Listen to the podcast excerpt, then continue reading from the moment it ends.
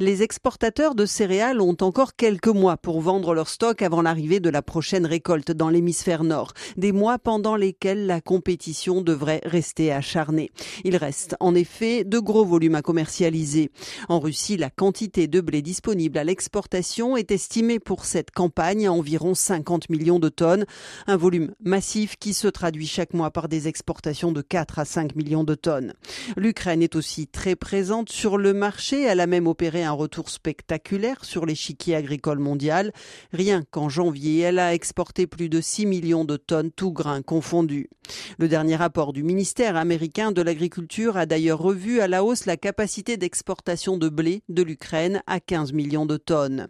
Russie et Ukraine drainent en fait cette année à eux seuls un tiers des capacités d'exportation mondiale de blé. Un tableau auquel il faut ajouter d'autres pays qui pourraient exporter encore plus que ce qui était attendu, en particulier l'Argentine. La compétition qui devrait durer jusqu'au moisson de l'été au moins freine toute augmentation potentielle des prix. C'est celui qui sera le moins cher qui prendra des parts de marché et la Russie qui cherche à écouler sa production abondante l'a bien compris. Elle propose des prix parmi les plus bas avec ceux de l'Ukraine.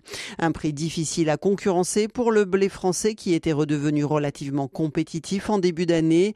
Même si le différentiel avec le blé de la mer Noire n'est pas énorme, le contexte ne facilite facilite pas les exportations au départ de l'Europe.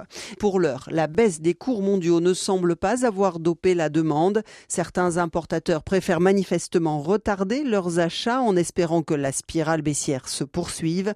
Un pari toujours très risqué.